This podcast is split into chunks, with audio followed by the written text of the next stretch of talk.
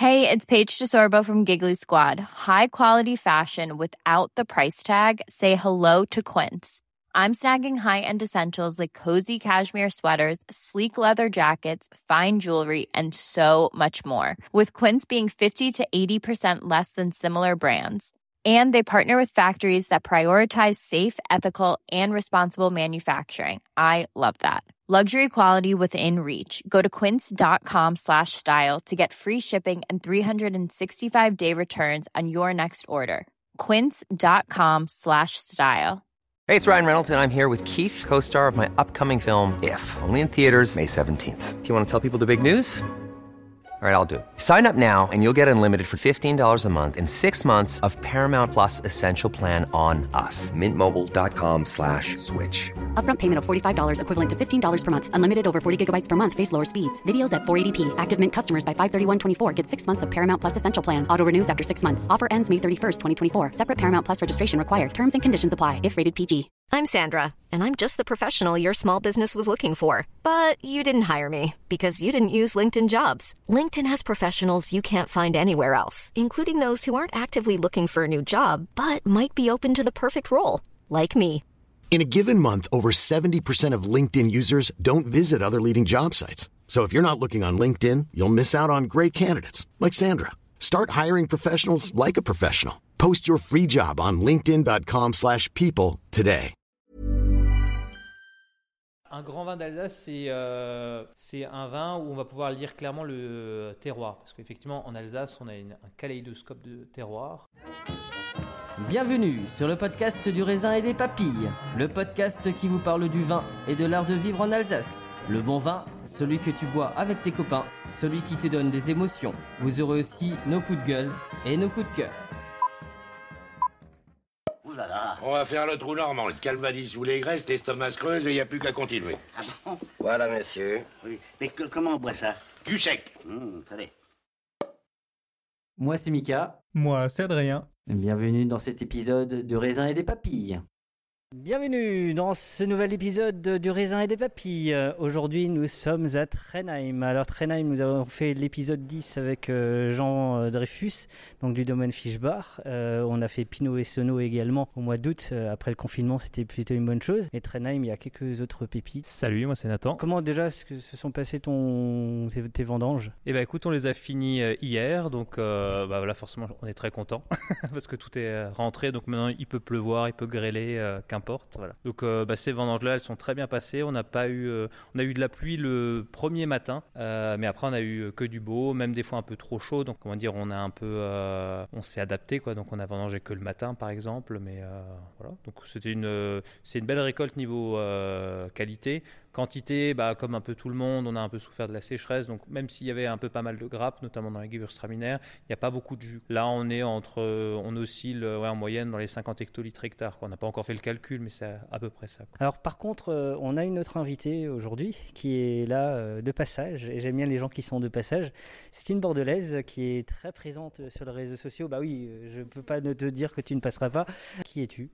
Je suis Soline de la Route des Vins Bio. La Route des Vins Bio, c'est à la base un blog explique le vin bio aux consommateurs, où je suis partie interviewer des vignerons bio. Et euh, de fil en aiguille, en écoutant les vignerons et leurs problématiques, euh, j'ai décidé de les aider sur la partie euh, commerciale et œnotourisme. Donc aujourd'hui, j'accompagne des vignerons et vigneronnes bio. Donc je suis coach de vignerons. D'accord. Et donc tu fais ça sur toute la France? Principalement à Bordeaux, mais j'ai des vignerons et vigneronnes en Auvergne, en... dans la vallée du Rhône, et j'espère en Alsace. Ah bah je te le souhaite. Alors justement, comme on a une étrangère de l'Alsace, en Alsace, hein, c'est Alsace et l'intérieur. quelle est ta vision Quelle était ta vision ou quelle est ta vision sur le vin d'Alsace? Moi, je connaissais les cépages, euh, Riesling, euh, Pinot Gris, euh, Gewürz, mais je connaissais pas. Là, en trois jours de visite, ce que j'ai compris, c'était le mot mosaïque de terroir. Et je l'avais pas compris ça avant. Et que un cépage peut avoir différentes expressions, ça, je l'avais déjà compris dans d'autres terroirs. Mais l'i- l'image de l'Alsace n'a- n'avait pas cette identité-là. Et des discussions que j'ai eues, je me suis dit, ben, peut-être qu'il y a cette identité à faire ressortir pour que le consommateur comprenne. Je pense qu'il y a les gens qui sont d'ici peut-être comprennent le, le, vignoble alsacien et encore il y en a qui me disent non, les Alsaciens boivent pas du vin d'Alsace. Mais je pense qu'il y a peut-être une image plus avec une identité de diversité sur l'Alsace à faire ressortir et qui n'est pas évidente pour les étrangers qui viennent de Bordeaux. Est-ce que tu peux me parler de l'histoire de ton domaine? Je crois qu'on est au XVIe siècle, 1580 à peu près c'est ça, Tout à fait, 1580. C'est un acte de mariage en fait, donc c'est le, premier document. on était sur un vigneron avant, ça change pas grand chose, hein. on est, euh, voilà, ça, fait déjà très longtemps. Et, euh, en fait, bah, ça, euh, ça, a continué jusqu'à maintenant. Le domaine actuel, là où on est, il date de 1880-85. Et en gros, pour faire un petit résumé, donc, mon grand-père avait à peu près 2 hectares de vignes, actuellement on en a 11,5. On est en bio depuis 98, et actuellement bah, je travaille avec euh, mes deux parents et ma sœur. 98, on est un peu euh, au début de, l'ère bio, même pas. Euh, je pense qu'il y en a qui ont osé, qui ont fait, mais partie de, un peu des pionniers qui ont fait du bio. Oui, bah après c'est pas la première vague non plus, hein. il y en avait avant, mais après c'était une succession. donc mon, père était où il avait un peu lancé avec d'autres Tiflo, donc c'était un peu le pré-bio pour les viticulteurs alsaciens. et mais sinon il a toujours fait des essais. Par exemple, on goûtera après euh, un Riesling euh, du, euh, de la parcelle Steinacker de Trenheim. Et celle-ci, par exemple, elle a été plantée en 87. Elle n'a jamais été désherbée chimiquement. Et bah, qui est Nathan Muller? C'est quoi ton parcours, ton histoire à toi? Eh ben mon histoire, bah, je suis né à Trenheim, donc maintenant j'ai fêté il n'y a, pas si longtemps que ça, mes 30 ans. J'ai fait un lycée général en bac S à Molsheim. Et après, je savais pas si je voulais encore trop reprendre le domaine. À un moment donné, on se cherche toujours un peu, c'est jamais trop évident. Et j'avais le choix entre aller par exemple dans un BTS Vitiono quand même, ou aller autre part. Et j'ai choisi d'aller autre part. Donc je suis, j'ai fait un DUT génie biologique, option agronomie avec parcours vignévin, je crois que c'est l'intitulé exact, à Colmar. Non, et, et ça m'a beaucoup plu parce que j'avais hésité justement à aller à, Beaune et quand on avait visité, on n'a pas été convaincu. Et c'est vrai qu'à Colmar, c'était neuf, il y avait pas mal de, de cours, c'était très diversifié, donc c'est sur l'agriculture de manière générale. Et c'est vrai que je suis pas mécontent d'avoir fait ça parce que je pense que ça m'a donné une ouverture d'esprit que certains n'auront pas forcément, dans le sens où euh, bah, j'ai fait un stage en laitier, j'ai fait un stage en brasserie, donc euh, brasserie euh, qui fait de la bière. Et après, bah, je me suis un peu spécialisé dans le vin. J'ai dû faire une licence, je sais plus comment elle s'appelait cette licence. À un moment donné, j'étais bien dans mon stage de brasserie et j'avais pas trop de bonnes notes. Enfin, j'étais toujours juste assez bon pour passer au-dessus, quoi, sans redoubler ou, ou pas être au rattrapage. Et je voulais faire la licence vignier vin à Dijon, mais j'avais pas été pris. Et du coup, j'ai fait une licence en dernier recours. une semaine avant, j'ai été accepté à Colmar. Mais c'était en fait pour avoir le degré bac plus 3 et pour intégrer donc le DNO et donc le diplôme national d'œnologie. Euh, et donc je l'ai fait à euh, Reims. Pareil, j'ai eu la chance de rentrer là-dedans parce que c'est une petite promo. En fait, ils avaient décidé de pas forcément tenir compte des notes, mais plutôt de la motivation et de, de la volonté de euh, chaque, chaque étudiant. Voilà. Donc j'ai intégré cette petite promotion. Et je crois que dans ton parcours, il y a aussi la Nouvelle-Zélande, me semble-t-il. Oui, alors tout, bah ça, ça, ça, vient après. Mais euh, donc, euh, durant mes études, hein, donc, du coup, j'ai un peu travaillé en Allemagne, euh, à Trèves. C'est dans, le, dans le domaine de l'évêché de Trèves. C'est une très belle cave dans le centre-ville. la cave est immense, elle recouvre tout le sous-sol. Je n'ai pas pu tout visiter parce que maintenant, c'est un peu fermé, tout ça. Et, et les, les vignes, elles sont très, très pentues. Euh, il y avait une déclinaison de Riesling, ils avaient plein plein de Riesling, donc ça c'était euh, c'était génial. Et euh, après, je me suis concentré vers les rouges, dans le Beaujolais, enfin dans les coteaux du Lyonnais, pardon, c'est le sud du Beaujolais. Et ensuite, bah, dès que j'avais fini mes études, enfin j'ai fait bien sûr en Champagne aussi un stage. Et après, bah, effectivement, je suis parti d'abord aux États-Unis et en Nouvelle-Zélande. Donc j'ai fait un peu un, parcours euh, classique d'après-études. Donc on essaye de faire deux vendanges en une seule année, quoi, en, en allant dans l'hémisphère nord puis dans l'hémisphère sud. Oui, je trouve toujours ça très passionnant, le fait que malgré le fait que ce soit une, euh, un domaine qui se passe de génération en génération, que tu aies décidé quand même d'aller faire des études, alors que tu savais que ta place était là. Enfin, souvent en France, on va faire des études pour trouver du boulot. Toi, tu savais que le boulot était là, mais tu as quand même fait des études. Qu'est-ce qui t'a motivé à faire ça et qu'est-ce que ça t'a apporté? Je pense que ça a confirmé mon choix euh, en fait, mon choix premier, c'était pas forcément de partir, mais est-ce que vraiment je voulais devenir vigneron? C'était ça. Et en fait, je me suis rendu compte que pas forcément, je voulais pas forcément devenir vigneron à tout prix, mais ce que j'apprécie beaucoup, c'est travailler chez moi, être euh, mon propre patron. Et c'est vrai que quand on, travaille dans une petite structure euh, familiale, bon, forcément, il y a des hauts débats, des fois on s'engueule, mais au moins, déjà, quand on s'engueule, on se le dit tout de suite, et après, ça va mieux. Et puis surtout, ben, on fait ses propres choix, quoi, mais vraiment de A à Z, quoi. Si je décide euh, un jour de, je sais pas moi, de de vendre que du jus de raisin, bah, je le ferai. Bon, j'en assumerai les euh, conséquences parce que c'est quand même moins bon que le, que le vin. Mais euh, en tout cas, c'est ça qui m'a plu. Et à la limite, si j'avais dû reprendre euh, un domaine familial, je sais pas moi, une cidrerie en Normandie, je pense que ça aurait été tout aussi intéressant. Parce que euh, moi, ce qui me plaît aussi, des fois, c'est, je sais pas, euh, c'est, c'est bête à dire, mais par exemple, un, un peu d'op- d'optimisation, c'est-à-dire tu reviens sur le domaine, tu dis, ah ben ça serait pas bien de changer un peu ci, ça, voilà. Et euh, après, il faut que la famille reste euh, à l'écoute. Et il faut rester toujours à l'écoute aussi de, de ses autres euh, compagnons. Et quel, euh, quel stage t'a le plus plu, le plus marqué parmi tout ce que tu as fait, même brasseur et tout ça? Ouais, peut-être le premier c'était en Angleterre parce que je suis tombé amoureux de ce pays-là. Euh, D'abord, je voulais absolument aller en Écosse, ce qui est d'ailleurs très bête. Enfin, je suis toujours pas allé d'ailleurs, parce que je voulais faire du whisky, mais on, on m'a dit que c'était pas la bonne période, j'allais que laver des fûts, quoi. Donc on m'a dit, bah pourquoi pas la bière? Je fais ok, mais je voulais rester en Écosse absolument. Et euh, j'ai pas trouvé, personne euh, voulait de moi. J'ai fait, je crois, 65 brasseries. Personne voulait de moi, à part une euh, en- dans le nord de l'Angleterre. Je suis descendu progressivement. hein. Je voulais pas, je voulais quand même rester euh, en haut. Et euh, parce qu'ils avaient eu un, un- un salarié qui avait eu un accident de voiture, qui était, euh, bah, en fait, ça tombait pile poil bien. Euh, euh, il était, euh, il était convalescent pendant deux mois, euh, deux mois et demi, voilà. Donc euh, j'ai un peu remplacé comme ça. et Tu as coupé les freins, donc euh, non, je suis pas allé euh, jusqu'au bout comme ça, mais voilà. Et ce qui était très bien, bah, j'ai découvert un, un nouvel univers. C'est vrai que bah, le vin, on avait un peu l'habitude, mais c'est vrai que la bière, je connaissais. Et euh, j'habitais aussi au-dessus d'un pub, c'était un autre pays. euh, voilà, c'était tout un ensemble de choses qui m'a fait adorer un peu voyager aussi. Et donc ça, ça m'a bien marqué. Mais sinon, chaque stage, j'ai adoré aussi dans les coteaux du Lyonnais. Je trouve que c'était une, une très belle culture du vin, euh, une autre que celle qu'on a en Alsace et euh, même j'ai envie de dire un côté un peu plus français quoi euh, du vin. Et euh, ça, ça m'a pas mal plu. Et après bah tous mes autres voyages quoi. Mais ouais, en fait chaque chaque voyage est différent et c'est pas forcément le côté travail. Des fois c'est aussi le côté humain qui va primer. Ça dépend. C'est quoi un vin français? Et qu'est-ce que c'est qu'un vin alsacien alors? Disons que nous, on a une identité euh, un peu particulière en Alsace. On est à mi-chemin entre le côté germanique et le côté latin. Euh, ça faisait un peu vieille France dans le sens où je crois qu'on buvait le vin justement dans des, dans des petits verres de cantine, tu vois. C'est qu'on va dire, mais euh, euh, où euh, c'était servi dans un pot comme ça. Et euh, ça, je trouvais ça drôle parce que nous, à chaque fois, on est obligé de. C'est un peu la course au verre le plus grand. Maintenant, oui, surtout maintenant. oui, surtout maintenant, voilà. Moi, je- moi j'ai adoré ce, ce rapport simple avec le vin. Et tu voyais que c'était des gens qui appréciaient le vin, ils le dénigraient pas du tout, mais euh, ils vivaient dans cette simplicité-là.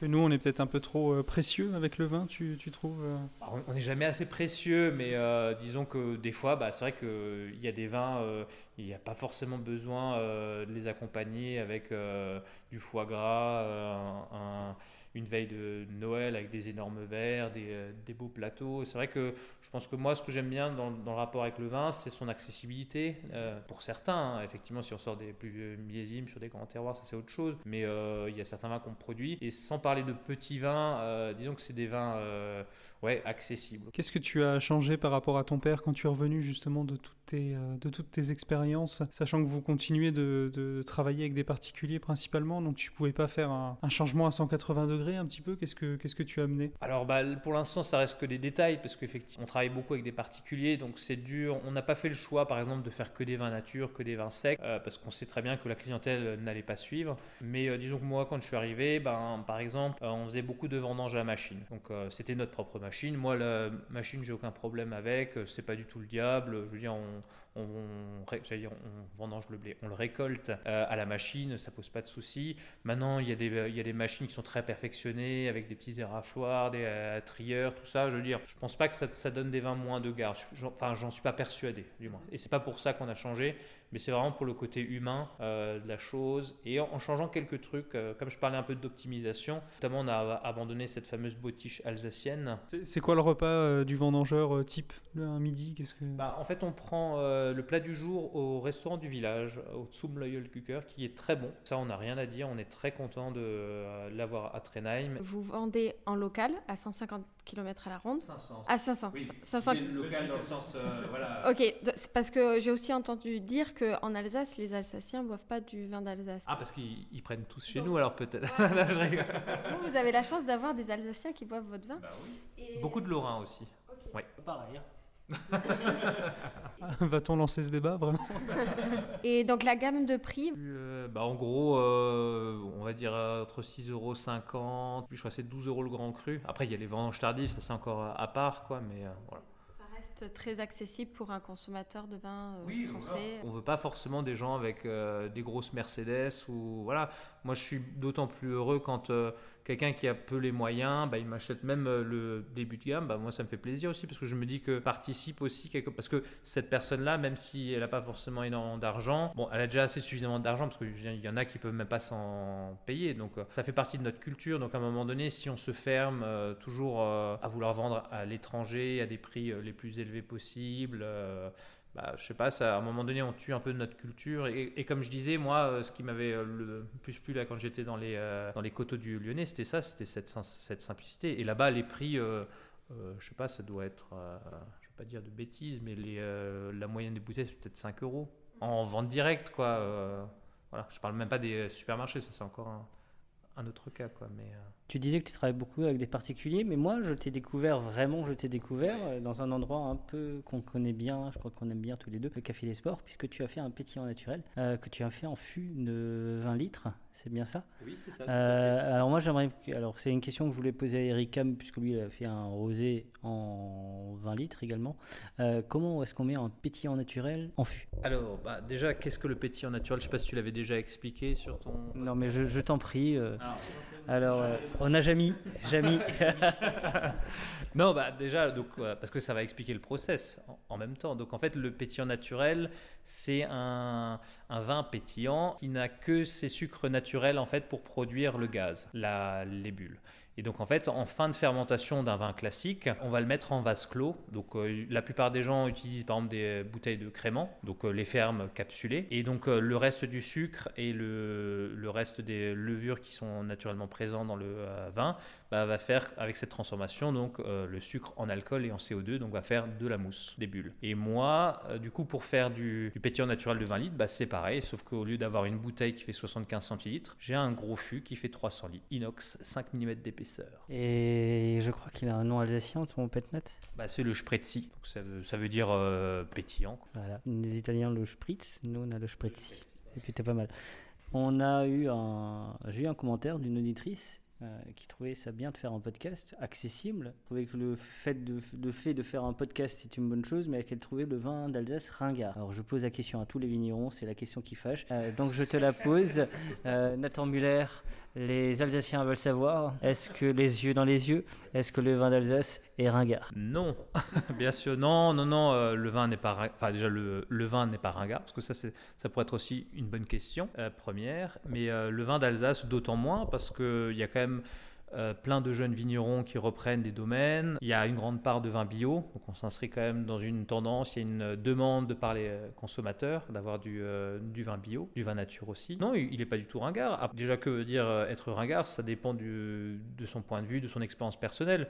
C'est vrai que peut-être il y a des gens, ils n'aiment pas les vins nature et ils n'ont pas forcément tort. Ils recherchent des fois certaines clés qu'ils retrouvent pas dans certains vins. Et en fait, le plus important, c'est d'avoir euh, une, grande palette, une grande diversité. C'est qu'en fait, il faut qu'il y ait du vin pour tout le monde. Comme je disais, nous, on essaye de rester dans des prix accessibles. Mais moi, je comprends très bien si on veut se placer sur des grands marchés, être, euh, euh, dans des lieux prestigieux, c'est un choix et, qui est tout à fait respectable. Donc, ringard, déjà, ça veut rien dire en tant que tel, c'est pas objectif. Et, non, surtout pas parce qu'on est très diversifié en Alsace. Voilà. J'aime bien la réponse. Ah euh, donc ça fait trois jours que tu es là, donc tu as visité pas mal, tu étais notamment chez Rorer et compagnie. Est-ce que, est-ce que tu penses, tu trouves que le vin d'Alsace est ringard? Euh, bah déjà, il faudrait définir qu'est-ce que ça veut dire ringard. Et je pense que ringard, non mais ringard, je crois que c'est plus, euh, pour moi, ce serait plus en termes d'étiquette ou peut-être le mot est peut-être relié à la tradition, au fait que les lignes bougent pas, qu'on reste euh, euh, dans l'ancien. Je pense que le ringard, c'est peut-être ce qui est ancien. Mais euh, comme il a dit, moi je trouve que ça bouge. Comme il a dit, il y a du bio, il y a des jeunes, il y a du vin nature. Mais peut-être qu'ils sont encore trop, enfin, pas assez visibles. Et peut-être que cette personne-là ne les connaît pas, ces gens-là. Et qu'elle généralise.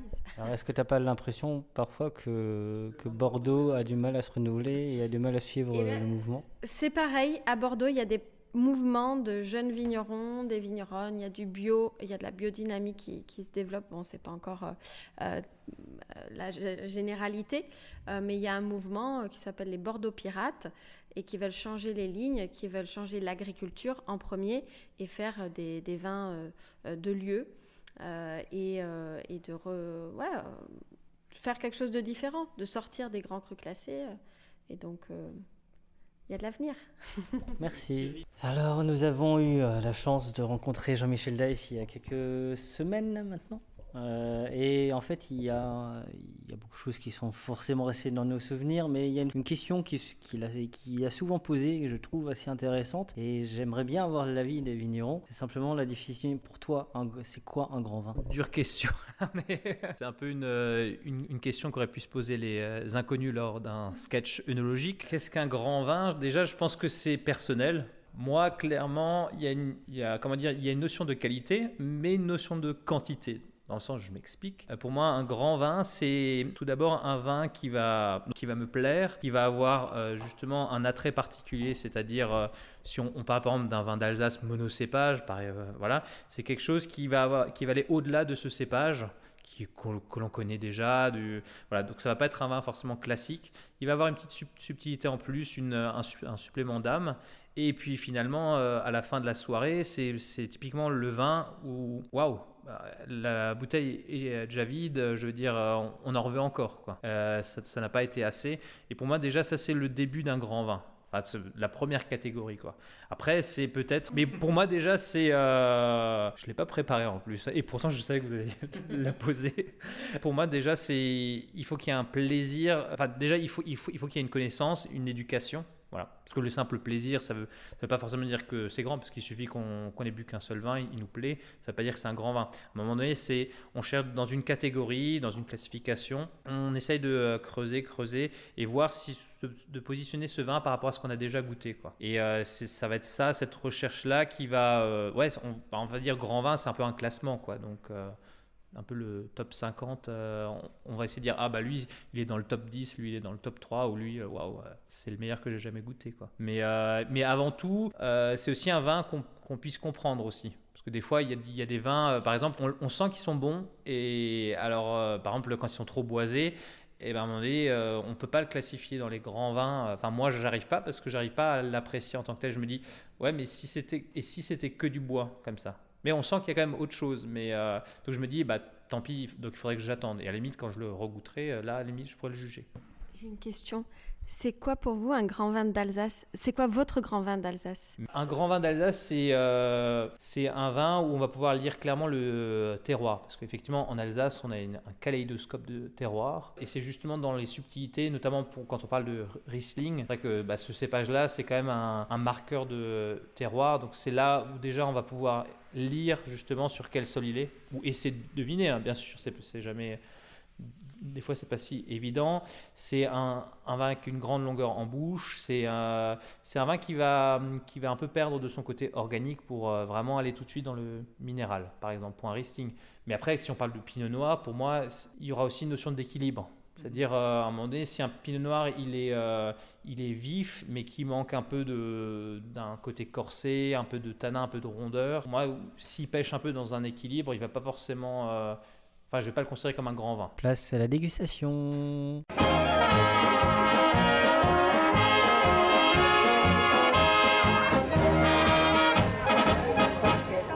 En préambule, on a goûté un muscat 2018, euh, un muscat qui est non filtré.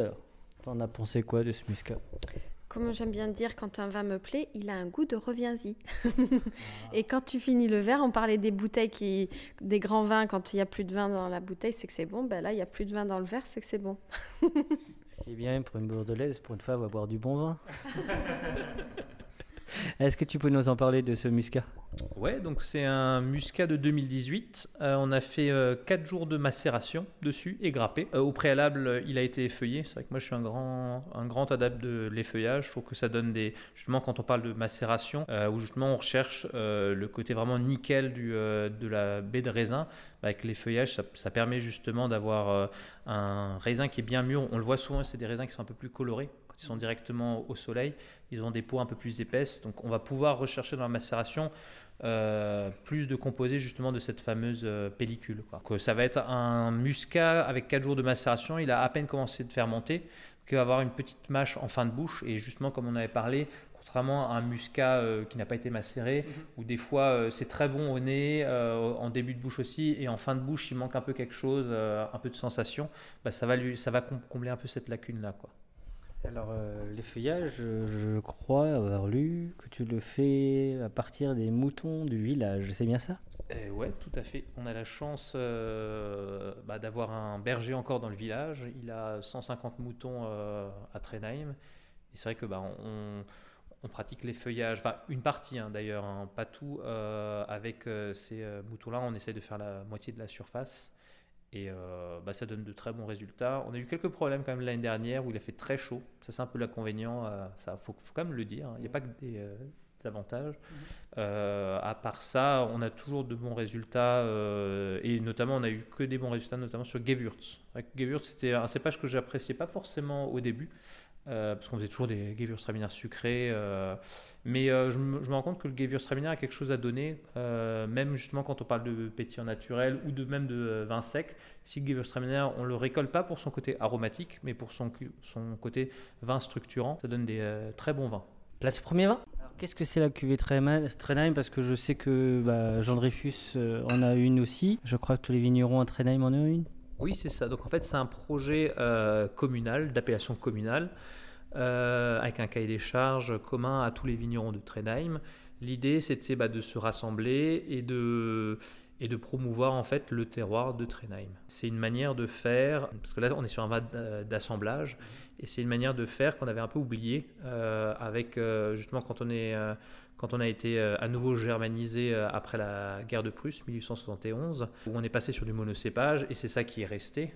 quand on est redevenu à nouveau français en 1918, euh, bah, on avait le créneau des monocépages, donc voilà, autant rester, c'était plus simple.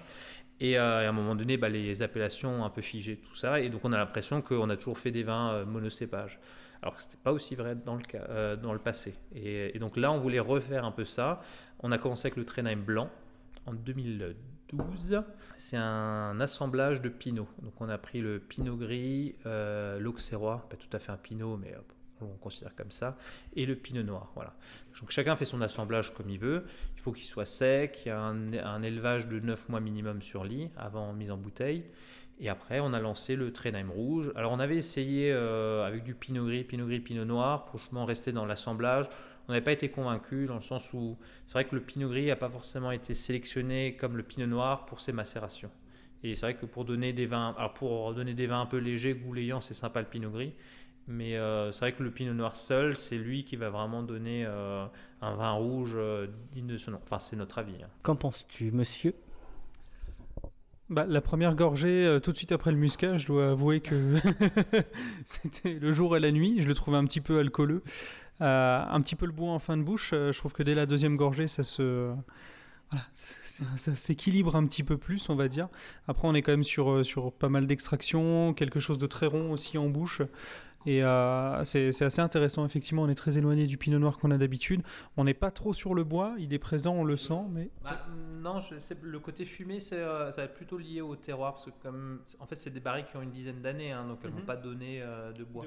C'est vrai qu'on a l'impression en fin de bouche. Tout à fait, oui. Mais c'est plutôt côté tannique, vraiment, parce qu'on est allé sur quand même une, extraction de deux semaines mhm. quand on a fait la macération, donc c'est vrai que ce côté très tannique, ça rappelle un peu euh, certains vins boisés. Et c'est vraiment lié euh, au raisin. Ok, mais pas forcément à l'élevage. Très bien. Moi, c'est le nez qui me plaît beaucoup. Euh, Il y a des arômes de, de cerise. On est vraiment sur le fruit, en fait.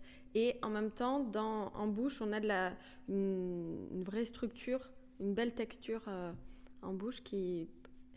Ça, m'étonne d'un pinot noir, parce que d'habitude, les pinots noirs, pour moi, sont plus légers. Et là, il y a, il y a de la matière. Et ça me plaît beaucoup. Moi, je suis assez d'accord sur la gourmandise pour quelqu'un qui n'aimait plus les pinots noirs et qui... ouais non mais vraiment euh, vraiment j'en pouvais plus des pinots noirs. Pinot noir crément c'était bon je me suis un peu réconcilié avec ces deux et je suis assez content finalement. C'est une c'est une très très bonne chose. En tout cas euh, moi j'aime beaucoup. C'est un projet d'appellation, hein, c'est pas encore euh, comment dire gravé dans le marbre. Voilà. Bon, on espère à un moment donné que ça passe, mais on sait pas trop où ça en est. euh. Next. Alors on est sur un crément actuellement. Alors le crément, je crois que dans les vendanges, c'est toujours le premier, c'est toujours la, la première chose que vous vendangez, hein, c'est ça? Non, euh, généralement c'est ce qu'on vendange en premier. Euh, nous, par exemple, dans le blanc, on met un peu de Riesling. Donc là, le Riesling met toujours un peu plus de temps que les autres cépages, donc ça va pas forcément être à chaque fois. on commence pas, on finit pas tous les créments et ensuite on commence les autres vins. Généralement, on commence par ça, oui. Alors on est sur un crément rosé. Alors quelle est la différence entre un crément classique et un crément rosé? Alors, bah, le crément donc euh, blanc, donc c'est un assemblage de plusieurs cépages en Alsace Pinot gris, Pinot blanc auxerrois, Pinot noir, euh, de Riesling. Il y a le Chardonnay. Euh, Est-ce que j'en oublie un, moi? Euh, Non, je crois que c'est tout. Voilà. Ça, c'est pour le blanc et pour le rouge, il n'y a que le Pinot noir qui est autorisé. Donc pour le rosé, c'est juste le pinot noir. Ben, bah, Monsieur Adrien. Je le trouve très agréable, effectivement, pour rincer le verre, comme tu disais. On aimerait bien rincer les verres plus souvent avec ce type de vin. Non, il y a des bulles euh, très très fines. Il y a un côté vineux qui, euh, qui est assez vertical, moi que j'aime beaucoup. Euh, un tout petit peu de sucre en fin de bouche. Je pense qu'il est légèrement dosé, peut-être. euh, ouais, donc ça doit être ça doit être ça. Mais du coup, c'est un vin qui est vraiment super agréable à boire. C'est du 2017, donc on est sur du 2 ans sur latte. Ça aussi, c'est important de le préciser, que la durée sur latte, on a remarqué de manière empirique que à partir de 2 ans euh, minimum, Mhm. on avait vraiment un goût qui était plus fin. Euh, voilà. Parce que des fois, il y a certains créments, un an sur latte, il y a toujours le côté fruité comme ça qui prépondère, Mhm. et le, le côté vraiment de l'élevage, euh, de la méthode. euh, J'allais dire champenoise, la méthode traditionnelle, Mhm. euh, voilà, il vient, on, on l'a remarqué à partir de 2 ans. Donc un peu plus de complexité, une bulle, une bulle assez fine. Enfin, c'est tout en, tout en dentelle. Moi, j'aime beaucoup. Pour le dernier vin, L'avant-dernier. ou l'avant-dernier, pardon. Dire, oui, donc on est sur, euh, sur un vin qui est de 2016, je crois bien. Oui, c'est ça. C'est le solstice d'hiver euh, cuvée 2016. C'est un Gewürztraminer, on le marque en petit sur la bouteille, euh, parce qu'il a été récolté le 21 décembre 2016, du coup. Donc euh, le solstice. Et euh, c'était une année où il n'y a pas de pourriture noble. On voulait faire de la vendange tardive, mais qui dit vendange tardive dit pourriture noble, donc euh, on n'en a pas fait. Et euh, on cherchait un peu à faire autre chose euh, vers et début décembre, il a commencé à geler et malheureusement, c'était une période où on avait mis en bouteille étiquetage cette même semaine de froid et on était un peu dégoûté, donc on l'avait pas vendangé. Et en fait, c'est le gel des gels en fait qui a qui a provoqué le blétissement en fait du de la baie de raisin. Donc, en fait, le raisin a commencé à se sécher parce qu'avant il était encore impeccable. Et euh, on a dû un peu lutter contre les étourneaux, hein, mais, euh, mais vraiment le euh, raisin était vraiment resté sain. Et le fruit est devenu blette et on l'a récolté à ce moment-là, donc le 21 décembre. Et donc ça donne une cuvée un peu particulière. Il a les degrés tout juste pour une vendange tardive. On n'a pas voulu l'appellation parce que c'est trop différent de ce qu'on fait d'habitude au niveau vendange tardive. C'est un peu moins concentré du coup. Et, mais par contre, ce qui est assez incroyable, euh, bon, je parle de mon vin, donc incroyable, ça fait un peu prétentieux, mais non, mais je veux dire juste techniquement, c'est que je trouve qu'il a gardé une, une belle fraîcheur et, euh, et de beaux arômes, quoi, malgré le fait que ce soit très très tard. Voilà. Moi, je trouve qu'il a un nez assez incroyable. Alors, je, je- je répète le mot comme ça, on assume, il est incroyable. De toute façon, Nathan est sympa, donc il est incroyable. Il a, il a raison d'être fier de ce qu'il fait, je trouve. Euh, par contre, il y a quand même un signal que je n'ai pas observé aujourd'hui, mais je ne l'ai pas oublié. Et là, pourtant, question moustachu, euh, question poil, je suis servi aujourd'hui. J'ai deux ans, je change de tête parce que je suis suivi par la police. Ah. Est-ce que tu as la moustache qui frétille ou pas? Oui, bien sûr. Alléluia Il dit des fois non? Une fois, Ah oui, ah bon, alors ça va, ça me rassure. Une fois, il y a vraiment un vin qui m'a pas plu. Et... Ah ouais. Non, là, j'étais un peu moins, euh, un peu moins conquis par le Trenheim rouge. hein, Je pense que, je pense que tu l'as senti. Là, pour l'instant, j'en suis connu sur ce, sur ce vin-là et euh, j'aime beaucoup, vraiment beaucoup. Il n'y a pas ce côté vulgaire euh, que j'aime pas dans les Gewürztraminer habituels avec la rose de litchi, mais vraiment façon haute toilette. Là, on a, on a un côté confit, brioché qui est, qui est vraiment présent et c'est, j'ai pas mis, je l'ai pas mis en bouche encore. Que j'ai l'impression que ça va être incroyable, comme tu disais. Il est sucré, mais tout va se jouer dans l'équilibre parce qu'il a gardé euh, be- beaucoup de fraîcheur. Alors moi je le trouve, alors il est sucré, mais je le trouve pas euh, trop sucré non plus. Enfin, il il- c'est pas un, c'est pas un Rivesaltes, on n'est pas sur, euh, on n'est pas sur une vendange tardive. Enfin, pour moi, j'ai pas l'impression d'être sur une vendange tardive. Même si, vu l'époque où il a été euh, 21 décembre, c'est très tardif. Mais je le trouve relativement accessible et je ne suis pas du tout un amoureux des, des vins trop liquoreux. Et ça, j'ai toujours, j'ai toujours un, un peu de mal. Euh, même, enfin, je vais boire un verre et après, j'en peux plus quoi. Bah écoute, il a été approuvé par Charles Brandt lui-même, donc euh, voilà. non, ben c'est vrai que euh, moi non plus, hein, je suis vraiment pas fan des vendanges tardives. On en fait, euh, mais c'est pas ce qui me plaît le plus dans, dans les vins et euh, et même bon là, c'est vrai que j'en bois pas tous les jours, hein, c'est sûr, mais je trouve que c'est intéressant en tant que dégustateur de goûter ça. Euh, parce qu'effectivement, euh, Gewürztraminer avec beaucoup de fraîcheur, c'est pas commun. Et euh, bon, ça suffit rien que pour la découverte. Et puis effectivement, même les gens qui apprécient les vins sucrés, euh, bah, des fois ils sont des fois un peu déçus. Ils, ils pensent à un truc un peu plus, encore plus confit, encore plus concentré, mais on leur dit toujours c'est pas ça qui compte forcément. euh, enfin bon, peut-être pour eux, mais euh, euh, pour nous, dans la définition un peu d'un sucré, c'est toujours l'équilibre qui va primer. Parce que ça sert à rien d'avoir X temps de grammes s'il n'y a pas l'acidité ou la matière qui va avec, quoi. Tu en penses quoi maintenant que tu l'as dégusté? Bah, effectivement, bon, il est, on sent le sucre hein, qui est bien, qui est bien présent, bien sûr, mais il n'est pas du tout lourd. Effectivement, il est bien équilibré. Moi, je trouve qu'il y a un côté iodé aussi qui vient faire, euh, qui vient faire un petit peu la balance et, l'équilibre qu'on peut avoir avec le sucre. Donc, c'est vraiment super intéressant. Vrai qu'on n'a pas l'habitude de boire des, vins comme ça. Et euh, ouais, là, je pense qu'on peut finir un verre tranquillement, alors qu'avec du sucre, ou en général, la première gorgée, on trouve que c'est génial. On a du mal à, y revenir, quoi. Donc, euh, très intéressant. Euh, si tu devais définir ton domaine en trois mots, ce serait lesquels? J'adore ce genre de questions. Ouais, Entretien d'embauche, t'es trop d'accord. Ouais, euh, trois mots euh, familial, accessible, convivial. Allez, voilà, voilà. Mais après, c'est des mots un peu bateaux. euh, ça, pourrait être. penser à certains restaurants, Ouais, certaines voilà, grosses entreprises. voilà. Moi, je trouve que ça te caractérise plutôt pas mal. Euh, c'est vrai que je ne te connaissais pas et on va l'épisode touche à sa fin. Euh, c'est toujours un crève. Il reste encore un vin? Je demande souvent aux vignerons de, de goûter une ancienne cuvée. Euh, c'est pas forcément toujours le dada d'Adrien. Il n'a pas toujours la moustache qui frétille.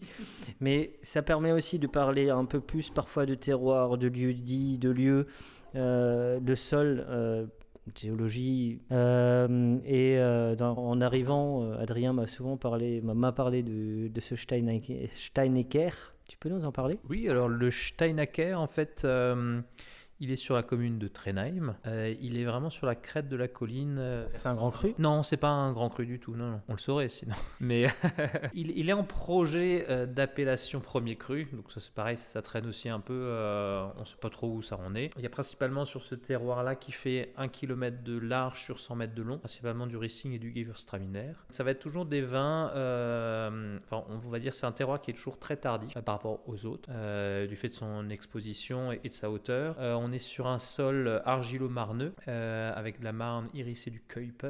Enfin, cette caractéristique va donner plutôt des vins généralement assez opulents, assez gras, assez expressifs. Mais là, euh, du fait de l'exposition et du fait qu'il soit vraiment en crête de colline, il va, exprimer un Riesling dans ce cas-là vraiment euh, tout en finesse. Il va pas y avoir de côté pétrolé, il va toujours y avoir un côté assez floral, euh, mentholé, un peu bourgeon de euh, bourgeon de résineux. on va dire résineux, on va dire résineux. Voilà. Et c'est vrai que moi c'est un, de mes vins du domaine, un de mes vins préférés parce que c'est un vin qui va rester toujours élégant, ça va bien se marier avec des poissons frais, pas qu'avec de la choucroute. Il va, il va, il va rester sec aussi.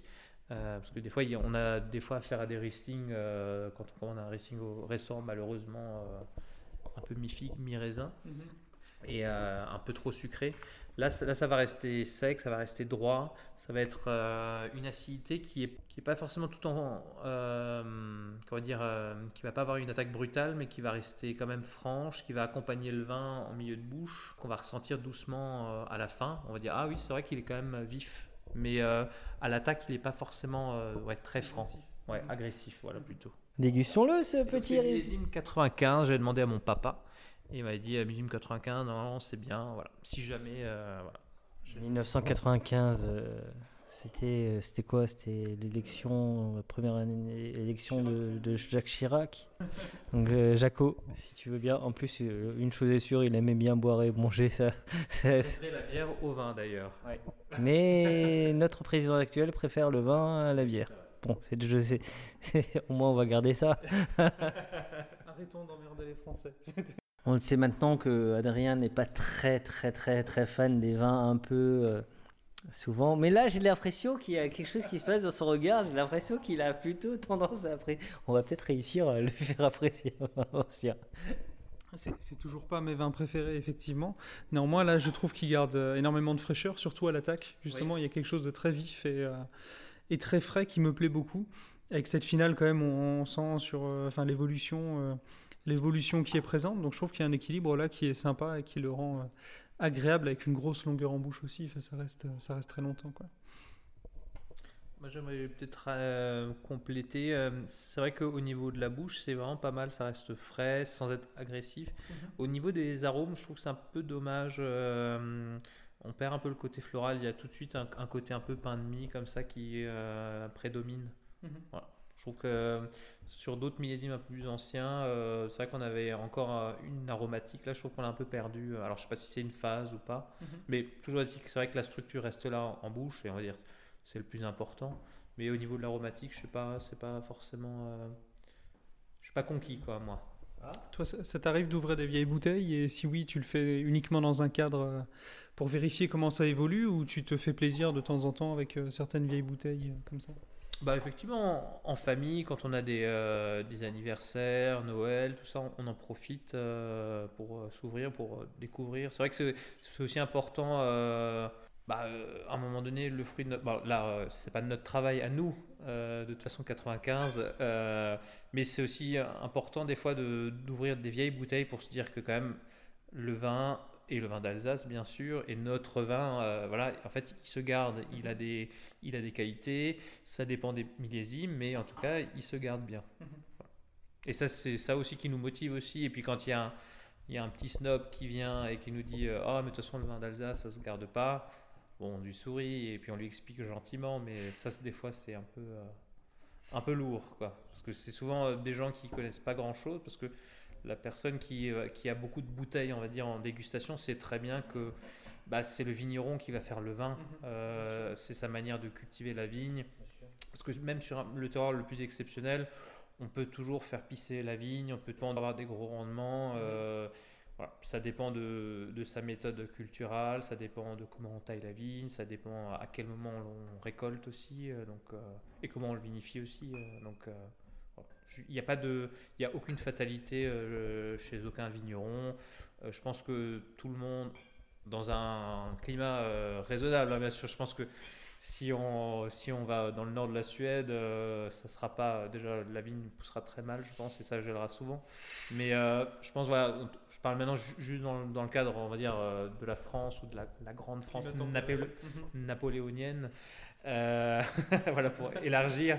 Mais euh, je pense qu'il n'y a pas de souci quoi à faire des, des grands vins justement, mhm. des vins qui se gardent. Notre voyage à Trenheim prend fin petit à petit. c'est toujours. Qu'est-ce que tu en penses? Tu nous as Oui, c'est vrai. Ah oui, je- est-ce que j'ai donné mon avis? Non, j'ai pas donné mon avis. Euh, moi, je trouve que en termes de nez, il est relativement fruité, il est relativement présent. Mais surtout, je trouve que on galvaude un peu le fait de dire que les vins d'Alsace ne vieillissent pas. Moi, je, moi, j'aime beaucoup les vins un peu vieillis, un peu millésimés. Le côté un peu brioché, un peu, un peu beurré, moi, me plaît beaucoup.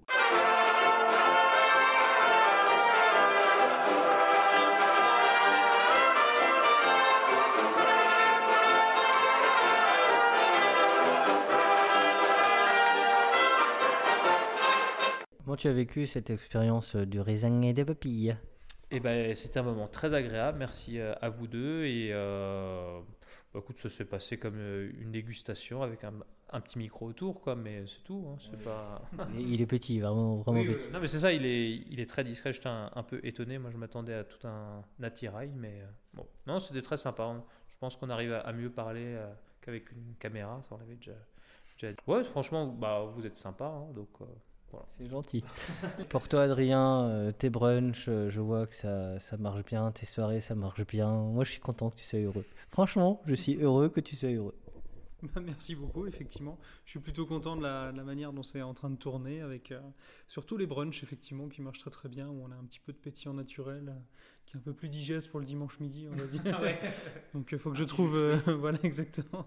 faut que je trouve une place pour brancher une tireuse, et c'est c'est la seule chose qui manque pour l'instant. Euh, je vous rappelle que le 24-25 octobre 2020, vous avez le salon à contre-courant euh, au domaine Brandt. Donc c'est l'épisode. Alors là, il faut que je. Je m'en souviendrai plus.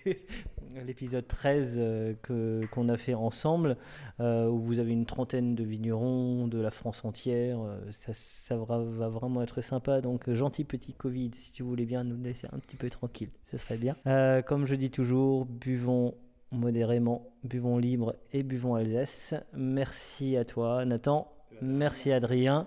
Et comme on dit, par chez nous, skate N'oubliez pas de partager et de liker cet épisode. Nous serons diffusés sur Spotify, Deezer, SoundCloud, YouTube. Si vous avez iTunes, mettez 5 étoiles et un commentaire. Enfin, le vin reste de l'alcool. Buvez modérément, partagez ce breuvage entre vous, mais surtout, ne mettez pas votre vie en danger.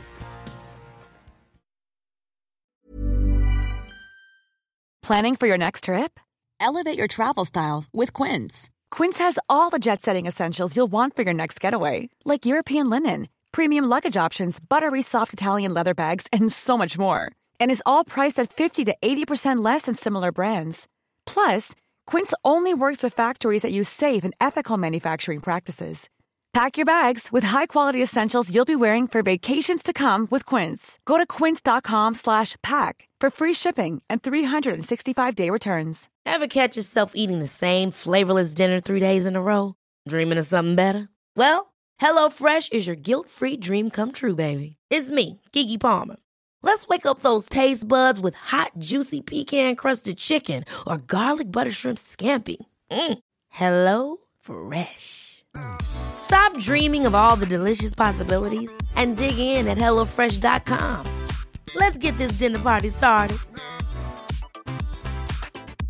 Mom deserves the best, and there's no better place to shop for Mother's Day than Whole Foods Market. They're your destination for unbeatable savings, from premium gifts to show-stopping flowers and irresistible desserts. Start by saving 33% with Prime on all body care and candles. Then get a 15-stem bunch of tulips for just $9.99 each with Prime. Round out Mom's menu with festive rosé, irresistible berry chantilly cake, and more special treats. Come celebrate Mother's Day at Whole Foods Market.